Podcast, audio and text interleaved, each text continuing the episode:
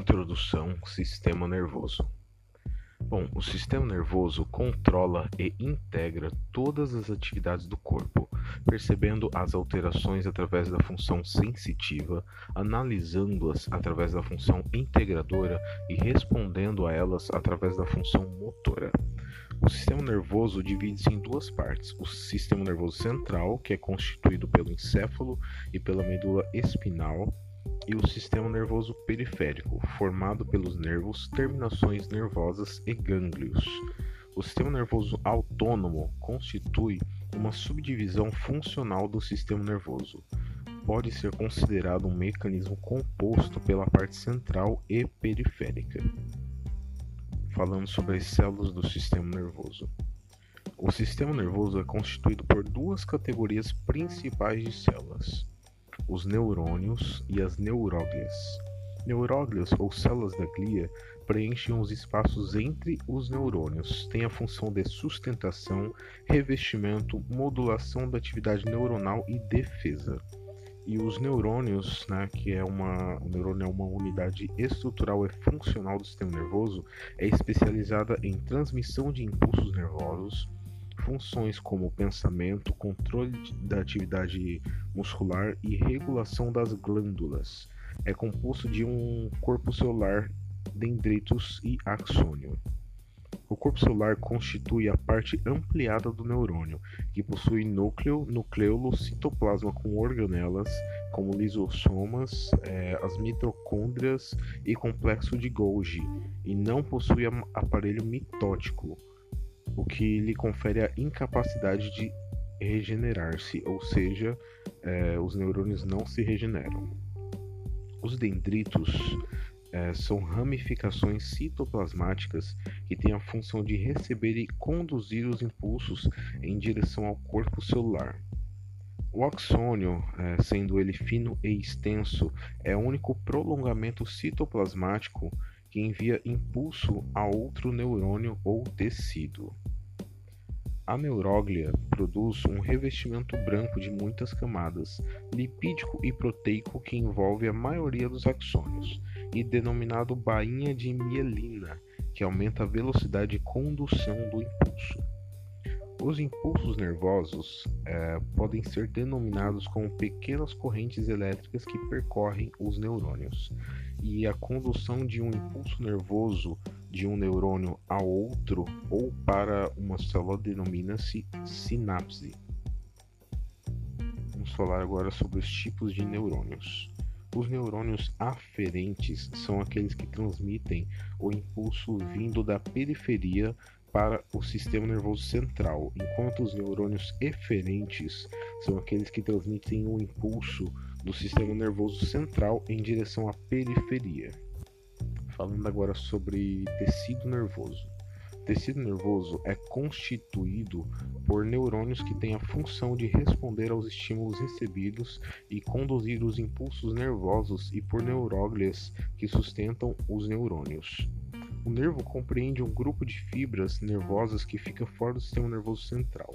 E trato refere-se a um feixe de fibras nervosas inseridas no sistema nervoso central, que podem estender-se na medula espinal ou ligar porções do encéfalo entre elas e com a medula espinal.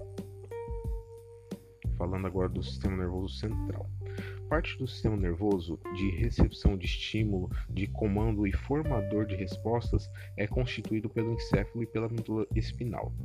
As principais funções do sistema nervoso central são integrar e coordenar a entrada e saída de sinais neurais e executar funções como pensar, aprender e memorizar. O sistema nervoso central é composto por duas substâncias: a substância cinzenta é, corpo de neurônios e neuróglia, onde ocorre o processamento das informações, e a substância branca, formada pelos dendritos, axônio e neuróglias, que são vias de transmissão do impulso nervoso. As meninges e o líquido cerebroespinal ou cefalorraquidiano envolvem e protegem a parte central do sistema nervoso. As meninges são membranas do tecido conjuntivo divididas em três camadas. A primeira camada dura mater, que é uma camada mais extensa, aderente à face interna do crânio. A camada aracnoide, que é uma camada intermediária, extremamente fina e encontra-se entre a dura mater e a pia mater. E a camada pia mater, que é uma camada mais interna, aderente à superfície do encéfalo. Existem três espaços meníngeos: o espaço extradural ou epidural entre os ossos do crânio e a dura mater, o espaço subdural entre a dura mater e a aracnoide, e o espaço subaracnoide entre a aracnoide e a pia mater, que contém o líquido cerebroespinal. O líquido cérebro-espinal, ou céfalo-raquidiano, também conhecido como líquor, é claro, incolor, produzido pelas células epiteliais dos plexos corióideos situados no ventrículo lateral e no terceiro e quarto ventrículo. É, a função do líquido é proteger o encéfalo contra impactos causados por traumas na cabeça, distribuir nutrientes filtrados do sangue, assim como remover impurezas do encéfalo e da medula espinal. Vamos falar agora sobre o encéfalo é, composto de cérebro, cerebre, cerebelo e tronco encefálico. O cérebro é a parte principal do encéfalo, inclui os hemisférios cerebrais e o diencéfalo. O hemisfério cerebral direito tem a função específica da inteligência, noção artística e argumentação, enquanto o hemisfério esquerdo tem a função das habilidades verbais, do raciocínio lógico, ler e escrever. O diencéfalo é, é a maior porção autônoma do encéfalo. É formado pelo tálamo, hipotálamo, epitálamo e hipófise. O tálamo, extensa massa oval de substância cinzenta, tem a responsabilidade de redirecionar os impulsos sensitivos e sensoriais, menos o olfatório, para o córtex cerebral. cerebral.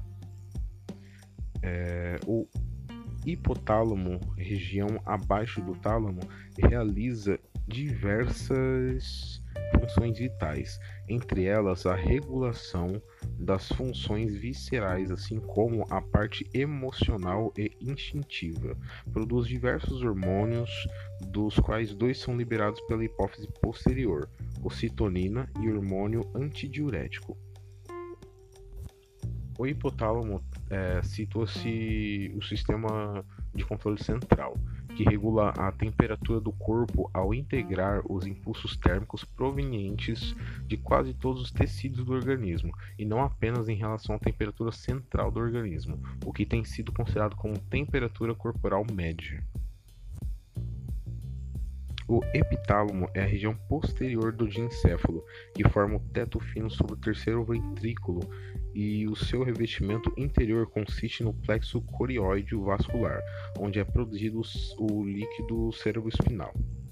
A hipófise, de forma arredondada como uma ervilha, é, fica localizada na região inferior do diencéfalo, fixa ao hipotálamo e possui função endócrina.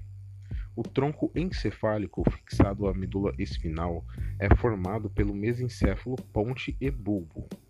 O mesencéfalo fica posicionado entre o diencéfalo e a ponte, conduz o líquido cefalorraquidiano. A ponte, proeminência da parte inferior do, do encéfalo, é, entre o mesencéfalo e o bulbo, auxilia na regulação dos ritmos respiratórios. O bulbo, estrutura globosa, mais inferior do tronco encefálico contém três centros autônomos que controlam algumas funções vitais viscerais, e são eles: o centro cardíaco, que regula o ritmo e a força dos batimentos cardíacos, o centro vasomotor, que regula o diâmetro dos vasos sanguíneos, e o centro respiratório, que regula a frequência e a profundidade da respiração. O cerebelo é a segunda maior massa do encéfalo, localizada na parte posterior e inferior do crânio. Tem como funções manter o tônus muscular, coordenar o movimento muscular e o controle do equilíbrio. Agora falando sobre a medula espinal. Ela é uma estrutura cinzenta envolvida em substância branca, é cilíndrica e se localiza no canal vertebral, desde a base do crânio até a região lombar superior da coluna vertebral L2. A medula está dividida em cornos, que consistem em corpos celulares de neurônios. Os corpos celulares nos dois cornos dorsais posteriores são sensitivos e os corpos celulares nos dois cornos ventrais anteriores exercem atividade motora reflexa e voluntária. Ao longo de toda a medula encontramos 31 pares de nervos espinais que interligam as regiões do corpo com a, o sistema nervoso central. A medula espinal possui duas funções principais: a de conduzir impulsos nervosos do encéfalo e também para o encéfalo, como também de integrar os reflexos espinais. Agora vamos falar sobre o sistema nervoso periférico. O sistema nervoso periférico consiste na porção do sistema nervoso que se situa fora do sistema nervoso central, conduz impulsos de e para o encéfalo e medula espinal. É composto pelos 12 pares de nervos cranianos, 31 pares de nervos espinais e os gânglios, que são os corpos dos neurônios, formando o sistema nervoso central. Os nervos cranianos contêm fibras sensitivas ou motoras, ou uma combinação delas. Eles emergem através dos formes ou fissuras situadas no crânio. Os 12 pares de nervos cranianos são numerados de 1 a 12. 1. Nervo olfatório. 2. Nervo óptico. 3. Nervo é, oculomotor. 4. Troclear. 5. Trigêmeo. 6. Abducente sétimo facial, oitavo vestibulococlear, nono glossofaríngeo, décimo vago, décimo primeiro acessório e décimo segundo hipoglosso.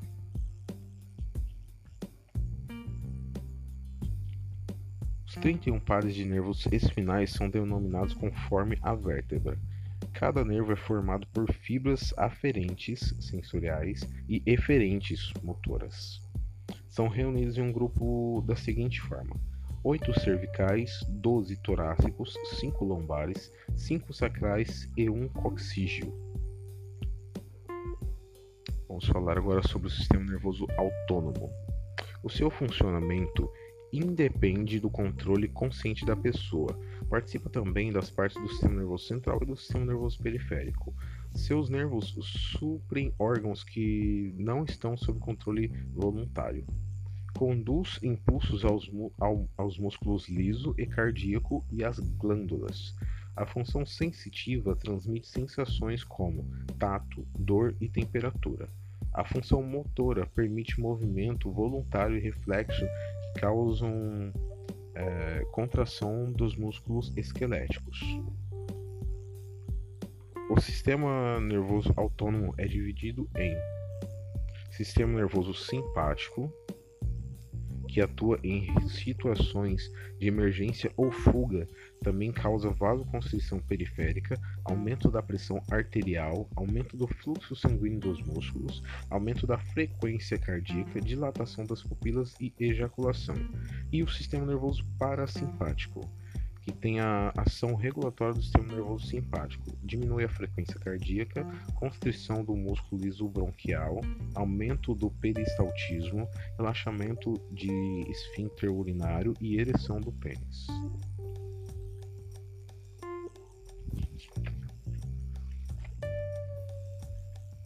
E agora algumas ações do sistema nervoso autônomo simpático e depois do sistema nervoso autônomo parasimpático. Bom, sistema nervoso autônomo simpático. Midríase ativa o músculo eretor do pelo, vasoconstrição dos vasos periféricos, que é palidez, vasodilatação dos vasos coronários, aumenta a produção do suor, diminui a produção de saliva, o ritmo e a força de contração do coração aumentam, broncodilatação, facilita a troca gasosa, inibe o peristaltismo intestinal, contrai o esfíncter anal, aumenta a liberação de glicose pelo fígado, contrai o esfíncter interno da bexiga, no órgão genital causa ejaculação e resulta na remissão da ereção e libera adrenalina no sangue. Enquanto o sistema nervoso autônomo parasimpático, miose, é, promove a secreção das glândulas lacrimais, aumenta a produção de saliva, diminui o ritmo e a força de contração do coração, poupando energia, vasoconstrição dos vasos coronários, broncoconstrição, poupa energia, estimula o peristaltismo intestinal, relaxa o esfíncter anal, aumenta a secreção da bile, é, relaxa o esfíncter interno da bexiga e no órgão genital causa a ereção. Isso foi um pouco sobre o sistema nervoso, sobre a introdução. Espero que possa ajudar.